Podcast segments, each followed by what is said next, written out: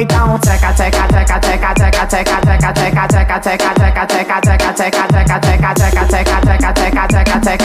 Parou! Bem-vindos a mais um Rede Poderosa de Intrigas. Eu sou Patrícia Quartarolo e estou aqui com Caio Lima. Opa, Tudo E bem? tranquila? Tá de boas depois da Flip? Vamos bater um papo sobre um livro fora Flip, mas a gente volta a falar de Flip no futuro, imagino, não é mesmo? Sim, sim, acredito que sim. Tem Pelo muita menos. coisa boa acontecendo. Ah, cara, tá todo mundo se movimentando, né? Não tem. tá uma movimentação louca. Eu acho que esse segundo semestre também vai ser um semestre com muitos lançamentos. Então, vai dar o que falar. Muito bem, muito bem. Mas antes disso, a gente vai lá pra República Tcheca. É isso? Hoje, República Tcheca. República Tcheca pra falar de um cara que não é muito conhecido por essas bandas aqui não, né? Pois é, pra quem achou que a gente ia falar do Kafka, Não. Hoje, hoje a gente vai falar de, Kara, de Karel Čapek. É isso? Falei certo?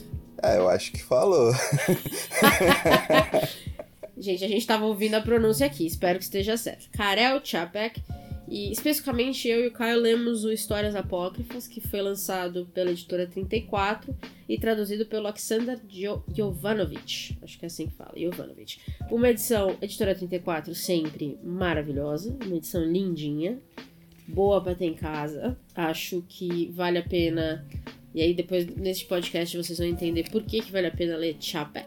É, já deixo aqui. Eu já tenho falado dele, eu não sei se você viu, Caio, mas eu tenho falado dele. Eu acho que eu falei no último BO como a surpresa do mês, se eu não me engano. É, e muito positiva, né? Então, mas vamos falar um pouquinho de quem é esse cara, já que a gente não conhece muito sobre ele, né? É, cara, então. Ele é um andarilho das letras aí que aqui no Brasil ele já teve algumas publicações, mas que talvez a que tenha ganhado pra gente, né, pra nossa geração, a maior repercussão seja esse Histórias Apócrifas pelo levante que está sendo dado à literatura do leste europeu, principalmente encabeçada pela coleção leste da editora 34. Patrocina a gente. Ia ser É. animal. Ia ser louco, né? Ô, Ia ficar muito feliz. Mas ele é um cara que escreveu de tudo um pouco na vida, na real. Então ele já foi cronista de jornal, ele já foi, já escreveu romance, um deles até tá traduzido pra cá. Escreveu muitas peças de teatro, é, escreveu ensaios, enfim, o cara tem uma obra diversa, mas pra gente que é bom, muito pouca coisa chegou. E a gente decidiu falar do Histórias Apócrifas porque, cara, bom humor também é preciso, né? Ainda mais em tempos você assim. já tinha lido alguma coisa dele antes ou, ou não? Cara, eu já tinha visto passar em sebo a Guerra das Salamandras. Me interessou e eu fiquei com ele meio que anotado assim, mas eu anotar alguma coisa em lista é a mesma coisa que nada, né? Porque eu sou meio avesso à lista. Então, passou reto. E o Histórias Apócrifas eu tinha porque eu basicamente tenho a coleção Leste toda, né? Então só tava esperando aqui pra ser lido. É, eu tava na mesma. Eu, eu comprei justamente. Eu comprei mais por ser da editora 34 e eu confio na qualidade do que a editora publica. E eu acho que é interessante só falar isso porque normalmente esse é o caminho inverso do que eu faço. Eu normalmente compro um livro ou quero ler um livro muito mais baseado na história, se alguém falou da história ou do autor, do que pela editora. Mas esse foi um que eu não sabia nada desses contos e eu não sabia nada do autor. Mas eu confio muito na editora 34. Eu, eu acho que tudo que eu já li deles e, e o projeto deles é, é tão. É tão no ponto certo que eu comprei meio que cegamente, assim, pura e simplesmente porque era da editora. É, então acho que vale ressaltar realmente essa, essa coleção deles, porque esse foi mais um caso em que comprei pela editora e foi mais um tiro certo da 34. É, cara. De verdade. Eles são ótimos. Eu comecei pela minha curiosidade em Dostoiévski, né? E aí eu fui vendo que era uma coleção e já fui me amarrando. E aí eu li o. Caramba! eu ta- O Tradutor Cleptomaníaco, que é de um romeno, se eu não me engano. O nome dele é complicado e eu esqueci agora. E aí eu falei, ah, vou apostar nessa coleção. É isso mesmo. Então, é sempre que sobrava uma graninha, eu pegava algum, mesmo não conhecendo, mas com a certeza de que a curadoria da 34 ia me apresentar uma parada maneira, assim. E até hoje nunca deu errado, então tudo, tudo no caminho certo. É, digo mesmo. E eles têm publicado uns nomes muito fora da caixa, né, do leste europeu. O, o Chapek é um, mas é realmente, eles têm, eles têm romenos, eles têm húngaros, eles têm uma porrada de gente ali que vai muito além dos russos que a gente já conhece, né? Os poucos russos que a gente já conhece, porque também tem muito mais que eles estão trazendo que eu acho que não são tão conhecidos quanto Dostoiévski, Gogol, Tolstói É, afins. cara, e além disso, eles estão trazendo nomes respeitadíssimos da literatura russa que aqui basicamente nunca chegaram ou chegaram por uma edição que esgotou há 20, 30 anos atrás e hoje está valendo uma fortuna. E é caso, por exemplo, do Ruído do Tempo, do Osip Mandelstam, que é o último lançamento deles, se eu não me engano, da coleção Leste. E o Osip é uma voz libertária, assim, das mais significativas da Rússia.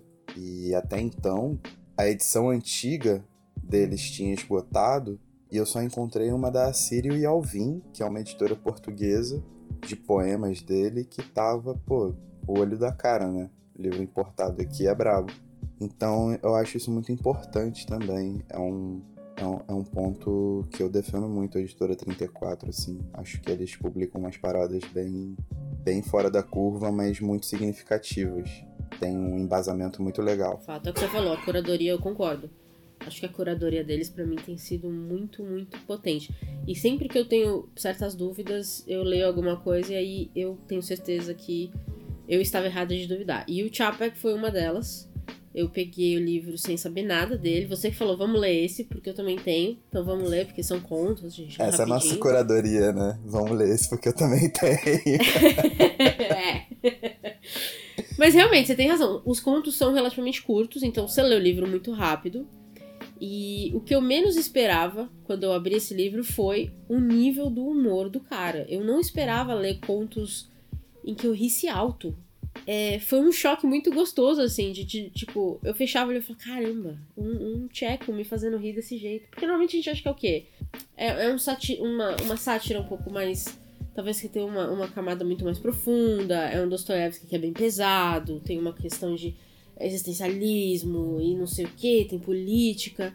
E o Chapek tem um pouco de tudo isso aqui, mas ainda assim o humor sobre, assim, é, é, é acima de tudo. E de um jeito muito bem feito.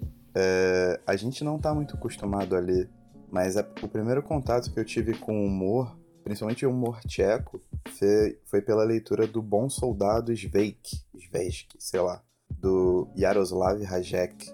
Saiu pela Alfaguara. É um trolholhão de umas 700 páginas falando as desventuras de um soldado ah, trapalhão, assim, sabe? Boa premissa. E, cara, apesar de ser um trolholhão, assim, e ser um romance inacabado, o Rajek era tipo um escritor maldito também, é magnificamente bem-humorado, assim.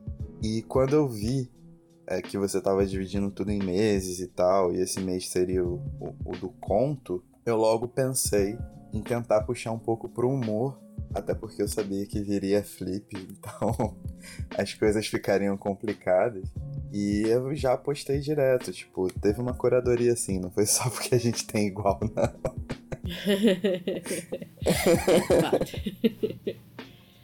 A gente pensa por que vamos ler algo, não é mesmo? Por que a gente vai fazer um podcast sobre, né? É o mínimo. É, eu tava pesquisando algumas coisas mais do Chapek depois que eu terminei a leitura e, e eu vi que ele foi indicado ao Nobel sete vezes, não ganhou nenhuma. É, nunca, na verdade, levou um prêmio, acho que significativo mundial, pelo que eu vi, me corrija se eu estiver errada. É, apesar do- da incrível produção dele, porque é o que você falou, né? Ele foi de ficção científica a livros infantis, a contos, a romance. Ele fez de tudo. A peças, muitas peças você comentou. É. As formas variam muito também, né? Não é que ele só fez, tipo, prosa pra criança, prosa ficção científica. Ele também escreveu teatro, ele roteirizou um monte de coisa. Ele escreveu é, narrativas curtas para jornal, que é o caso do Histórias Apócrifas, né? Ele escreveu poesia, escreveu tudo, mano. Tipo, é bizarro. Ele era muito. É, ah, de novo, a gente ainda não tem como confirmar isso porque a gente não leu, não tem acesso ainda. Espero que, se alguma editora fodona estiver ouvindo isso, simpatize com a nossa causa e vá atrás de um chapéu pra gente, porque a gente ainda não consegue ler tudo dele, né? A gente tem pouquíssimas obras traduzidas para português. Acho que duas ou três, pelo que você falou, não é? É, tem obras completas, são três, que é o Histórias Apócrifas, com esse arremedo de contos, A Guerra das Salamandras, que foi lançada pela Record, com tradução do Luiz Carlos Cabral, e A Fábrica de Robôs, lançado pela Edra, traduzido pela Vera Machai. O resto são contos traduzidos dentro de uma. É, dentro de coletâneas e tal. Não tem muita coisa mais. É, e entrando então, vamos falar então do, do especificamente do Histórias Apó Apócrifas, né? Que é o que nós dois lemos e que talvez seja o mais, o mais fácil para o pessoal poder comprar nesse momento, porque acho que é uma editora maior que, que produziu. É, você tem algum conto preferido ou alguma coisa específica nesses contos te chamaram a atenção?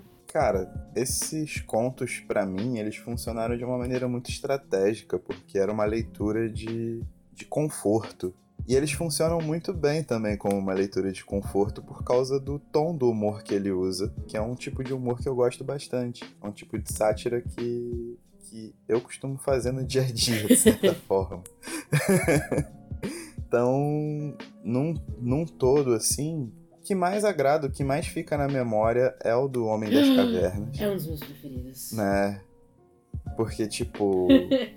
é, o nível de ironia ali é muito incrível e, e a, a gente vê as notícias todo dia. Parece que a gente tá voltando a ser o Homem das Cavernas. Né? Eu vi ali o brasileiro médio. É, então. É, pra quem tá ouvindo a gente e não leu, eu vou resumir muito, mas vale a pena ler o conto, eu vou resumir muito. Basicamente, é o Homem das Cavernas mais velho, puto, porque o filho dele deixa os netos desenharem nas paredes, né? O que, que, que, que vai acontecer com essa caverna.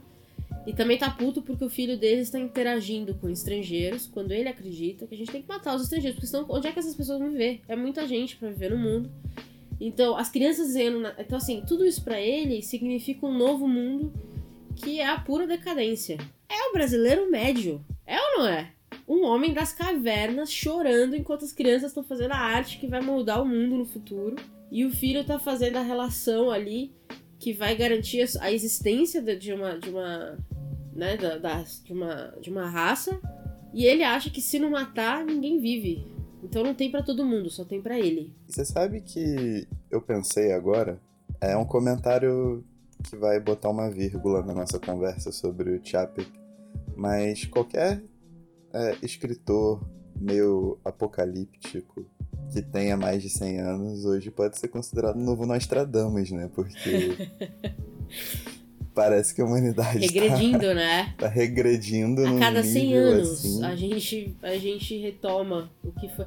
É, eu, faz sentido mesmo. É porque se você pegar as próprias passagens do Chapek, é, tem um conto sobre Jesus também, que ele é muito chamativo.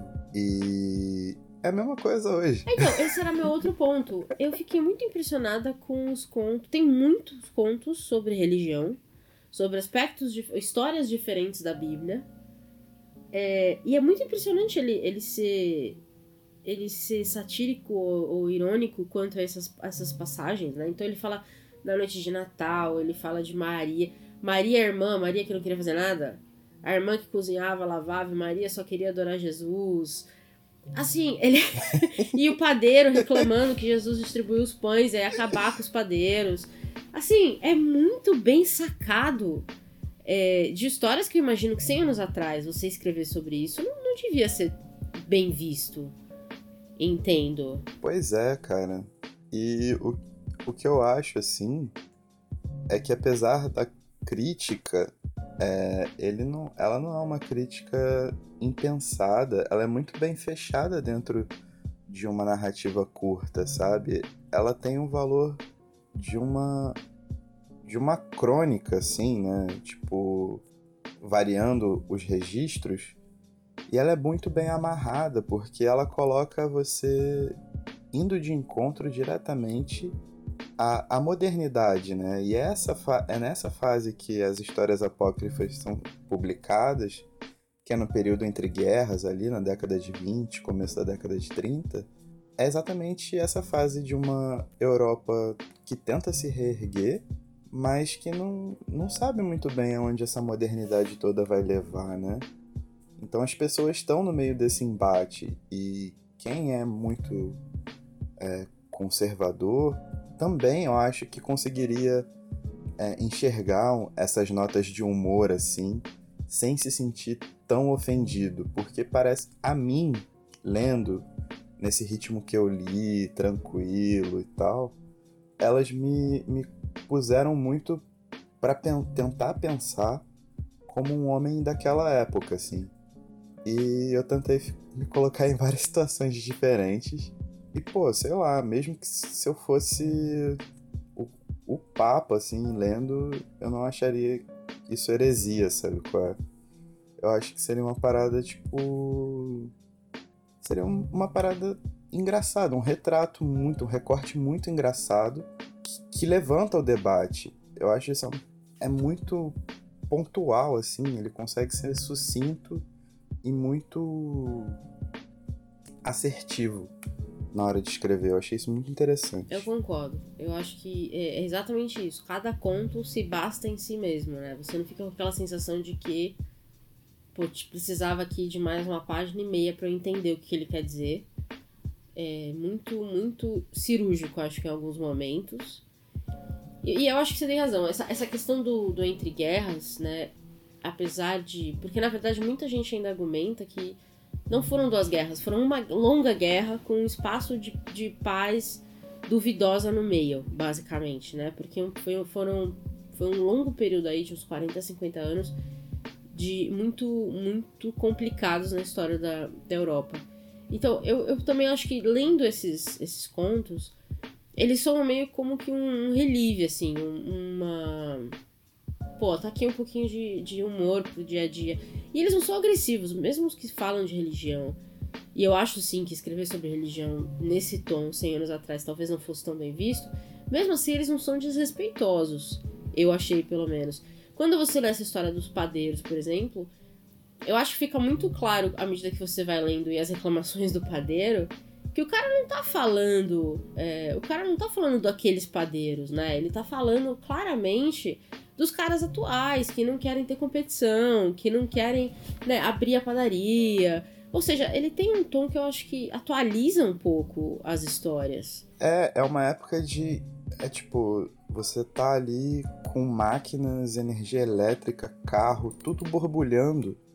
E as pessoas ainda não sabem muito bem como usar isso tudo.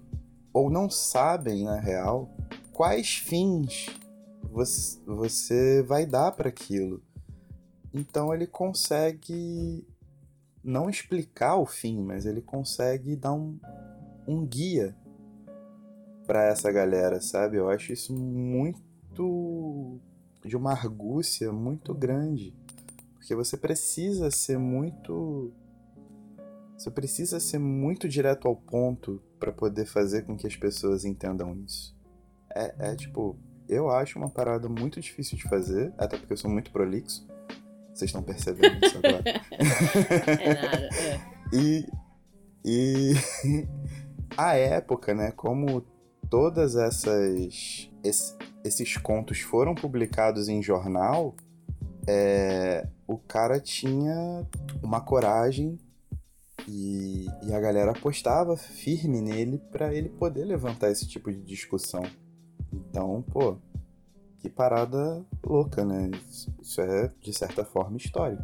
É, e é interessante, porque a gente tem hoje uma discussão é, muito forte, né, sobre essa questão do politicamente correto.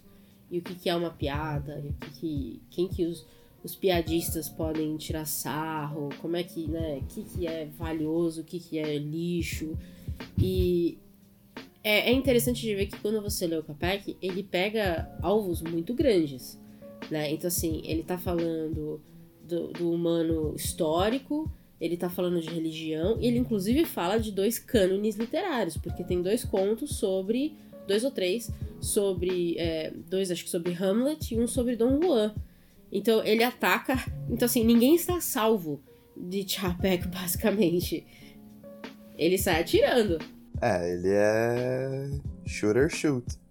Tá ligado? Atiradores atiram. Exato. E ele, assim, não parece que. É, mas o que eu quero dizer, assim, mesmo assim, eles são muito. Eles têm muito bom gosto. Então eu diria que é, você lê hoje esses, esses, esses contos. E eles não te dão. Alguns contos envelhecem muito mal. Algumas piadas envelhecem muito mal. Mas o nível do humor dele é tão apurado para mim que você lê esses contos e se eles tivessem sido escritos hoje, eles iam ser tão engraçados quanto.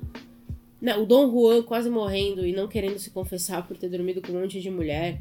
É, sabe assim, ele não quer perder a essência, ele não vai, ele não vai assumir que ele estava errado. O macho que não quer assumir.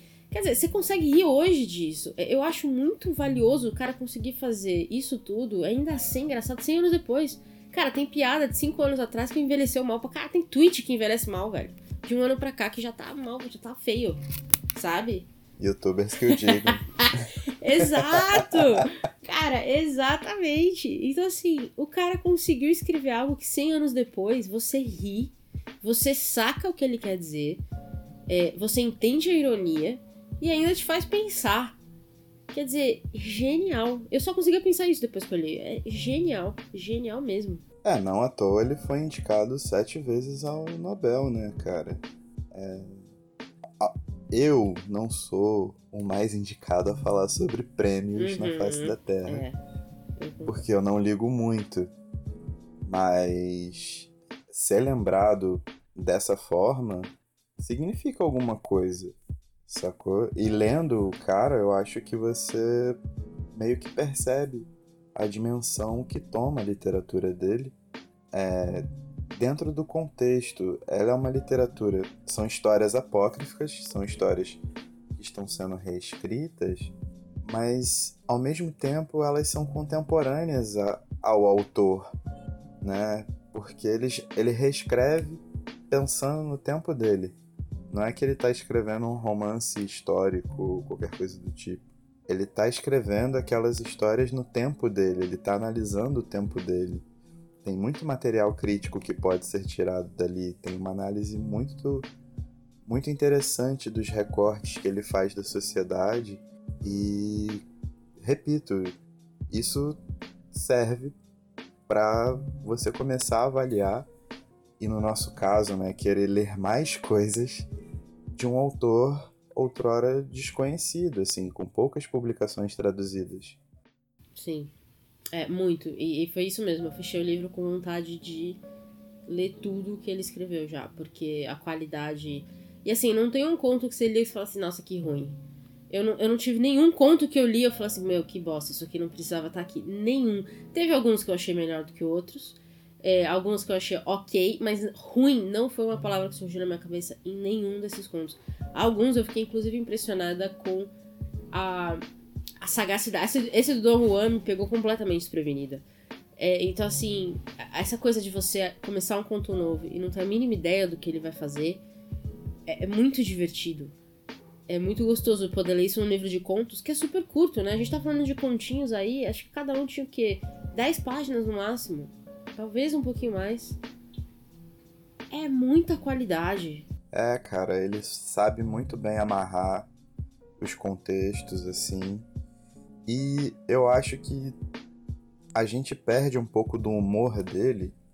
Talvez isso tenha acontecido com você, porque você pegou o livro e foi de uma vez, né? Eu fui de pouquinho em pouquinho, fui pescando conforme eu tinha um tempo ali no dia e tal, e tinha dia que realmente não dava, ou eu esquecia e voltava para ele um tempo depois. Mas foi nesse balanço, assim, né? Balanço Caio de ser. E. Cara, eu curti todos os contos. assim, óbvio, alguns mais memoráveis que outros, alguns falam mais comigo do que outros. Mas, de certa forma, assim, que eu achei no início que poderia acontecer, de eu ficar enjoado pelo tipo de humor Não, eu me senti bem lendo, assim, de forma espaçada. Foi uma experiência bacana, foi muito bom. É, eu acho que mesmo quando você pode começar a pensar assim, nossa, mas será que agora tudo vai ser sobre religião? Vai ser todo sobre passagens da Bíblia? Aí ele pega e te manda um sobre Hamlet. Aí quando você começa a pensar, pô, mas aí como é que vai ser? Aí ele pega e manda um sobre Dom Juan. Então, assim, é muito impressionante esse. Tem um sobre Napoleão também. Acho que o último. Então, assim, esse range dele de, de escrever sobre o que eu comentei, qualquer coisa, deixou muito divertido você começar um conto novo, assim, que é literalmente aquela sensação de, beleza, o que, que vem agora? O que, que esse cara vai fazer agora? É, e é, uma, é bom quando você tem a sensação lendo contos ou crônicas ou, ou, textos curtos, né? Porque às vezes a gente lê um texto curto de um autor e mesmo no texto curto você já fica meio cansado. Você fala assim, meu, beleza, vou dar um tempo hoje, esse cara aqui não é para ler direto. Pô, Sylvia Plath, por exemplo, você lê os diários da Sylvia Plath, não dá para ler aquilo numa sentada, são muito densos mesmo as passagens curtas é, são densas, então você tem que dar um tempo, você tem que ir devagar, com calma. E, e, eu não tive essa sensação, não. Eu achei. Eu queria ler esse livro inteiro todo dia, assim. Maravilhoso. Fangirl total. Não né? é? Virei, virei fã geral. Tô indicando pra todo mundo agora, de verdade. Que isso. Eu, eu fiquei muito, muito impressionada mesmo. Eu não esperava. E eu, foi o que mais me deixou feliz. Cara, eu fiquei assim, tipo, eu já esperava alguma parada boa, foi melhor do que eu esperava. E, pô, é um cara que você fica atento. Assim que sair alguma coisa, ou que sair um, uma reportagem que seja, ou a gente estiver perdido pelo Spotify e se deparar com o nosso podcast, a gente já vai clicar e ouvir. Não é? É, porque muita gente também. Eu não vejo muita gente falando dele, né? Apesar da, da edição da 34 não ser tão antiga, é, eu não vejo mesmo muita gente comentando sobre o trabalho dele. E o que é mais engraçado, né? Porque a gente tá numa época de ficção científica hiper valorizada, assim, com, com a tradução para cá de vários autores e autoras de ponta por grandes editoras muitas grandes editoras investindo. E uma coisa que tem que ser dita aqui, como é que poderia passar? Que ele foi o cara que criou a palavra robô. Pois é. E mudou o mundo. Pois é. Né? É muito louco isso, que ele não seja mais comentado, porque ele é o, o pai dos humanoides. Sabe qual é? Então, tipo.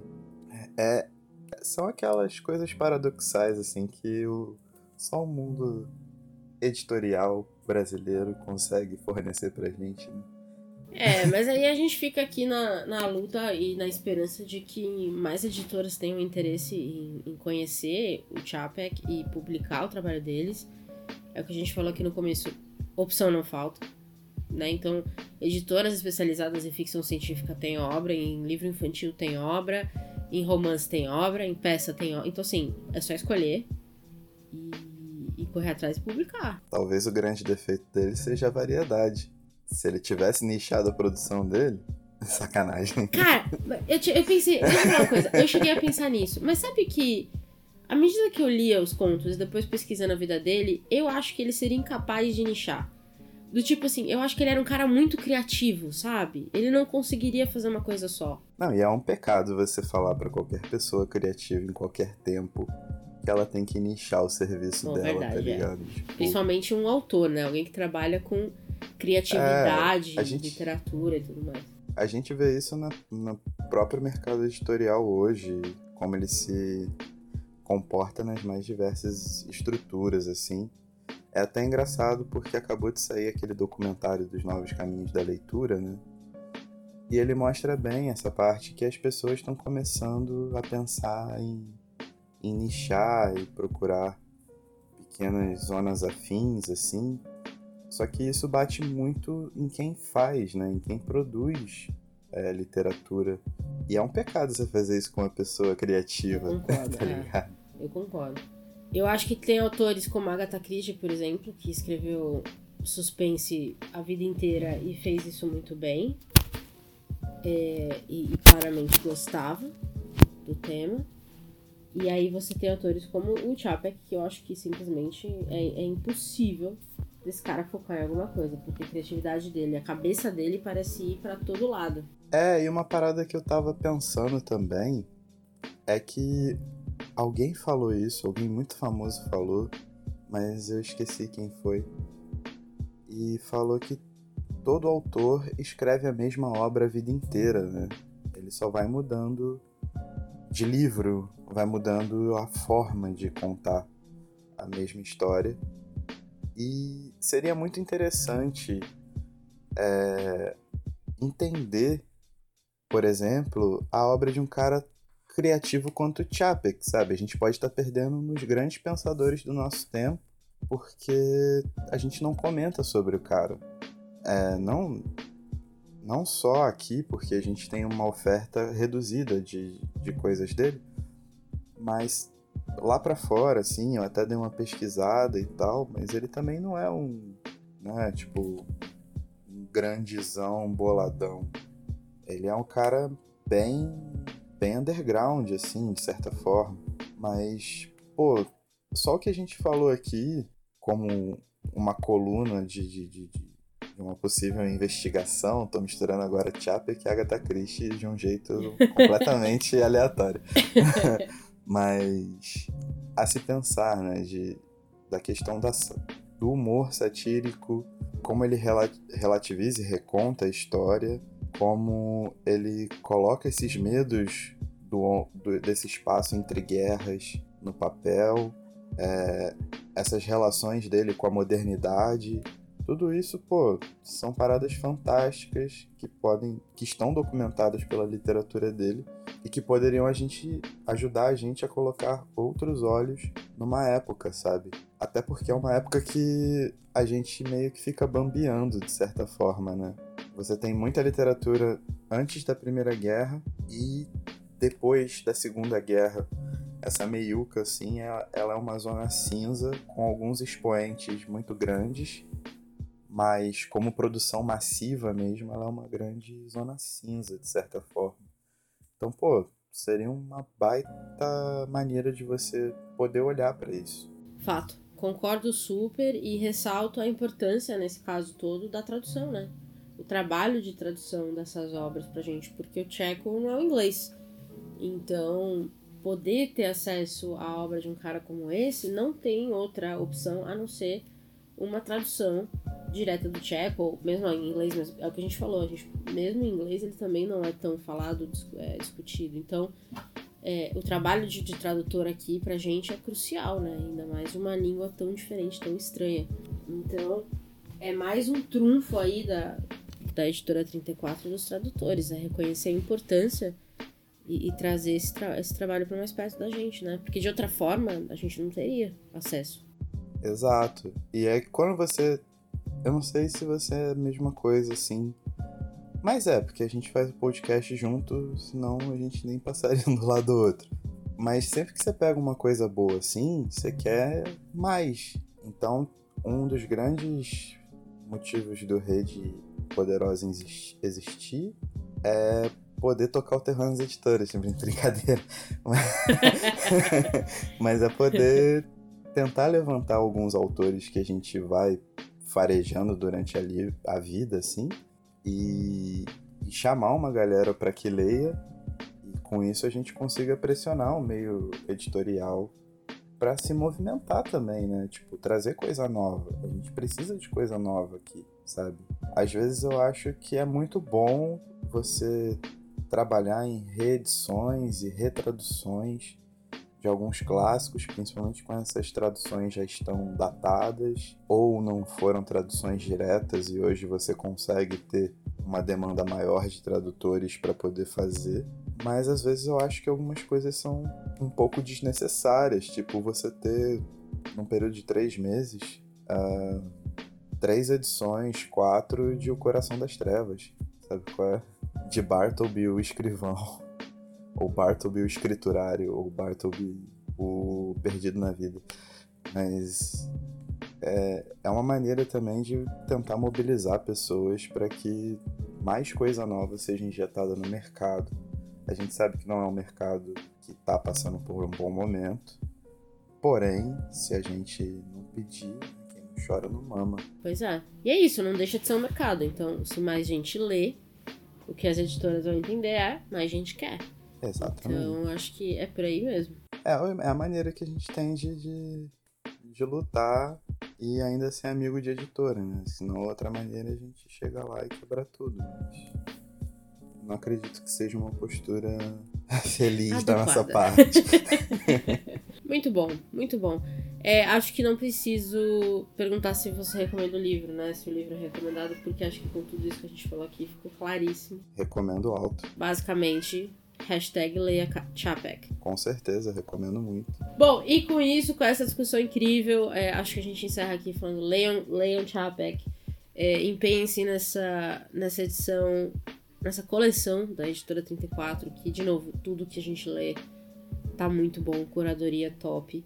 Topster, Top Johnson. Não sei nem o que o pessoal tá falando agora. É top and... É Toppen, então tá bom.